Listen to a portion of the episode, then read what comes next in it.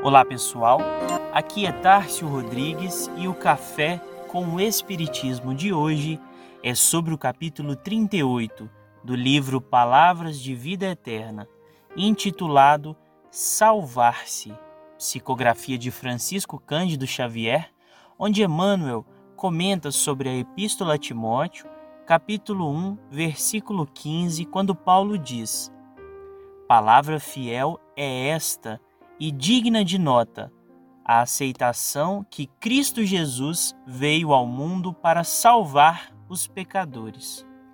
Emmanuel comenta o capítulo dizendo que é digna de nota a afirmativa do apóstolo asseverando que Jesus veio ao mundo salvar os pecadores, para reconhecermos que salvar não significa arrebatar os filhos de Deus à lama da terra para que fulgurem de imediato entre os anjos do céu.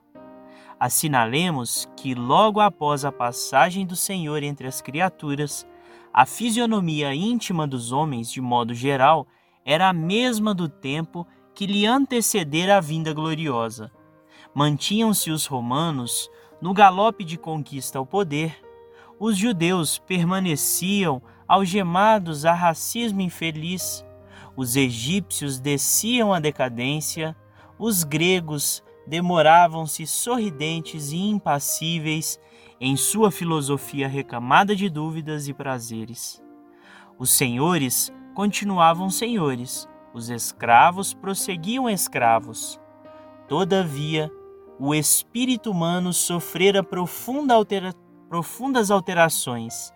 As criaturas, ao toque do exemplo e da palavra do Cristo, acordavam para a verdadeira fraternidade e a redenção, por chama divina, começou a clarear os obscuros caminhos da terra, renovando o semblante moral dos povos.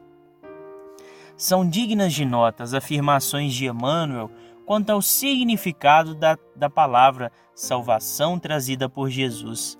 Sem dúvida, ele veio até nós para sermos salvos, e salvação implica em mudança. Mas de que natureza deve ser essa mudança que traz essa salvação prometida por Jesus? Emmanuel assinala que a verdadeira mudança não tem relação direta com tudo o que diz respeito aos aspectos externos da humanidade. Ainda hoje permanecem as disputas por poder, as brigas políticas e religiosas, as dúvidas da ciência.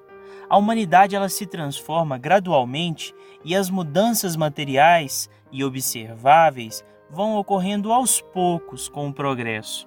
Mas quando dizemos de transformação moral da humanidade, Jesus trouxe o que de fato é inovador até mesmo para os nossos tempos o Cristo trouxe a mensagem de fraternidade e redenção, que só pode acontecer com o trabalho e concurso humano. Ele não nos deixou qualquer tipo de exemplo externo ou prática que nos tornasse privilegiados, seja pela religião ou seja pela ciência. A sua mensagem sempre foi a do bom ânimo, a do amor ao próximo, para que nos transformássemos em exemplos de caridade, de bom senso para aqueles que nos procuram trazendo aflições, desespero. Desta forma, Emmanuel conclui dizendo que salvar-se, pois, não será subir ao céu com as alparcas do favoritismo religioso, mas sim converter-se ao trabalho incessante do bem, para que o mal se extinga no mundo. Salvou-nos o Cristo, ensinando-nos como erguer-nos da treva para a luz.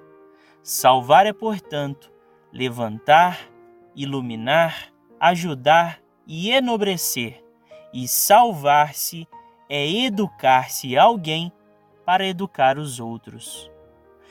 Fiquem com Deus e até o próximo episódio do Café com o Espiritismo.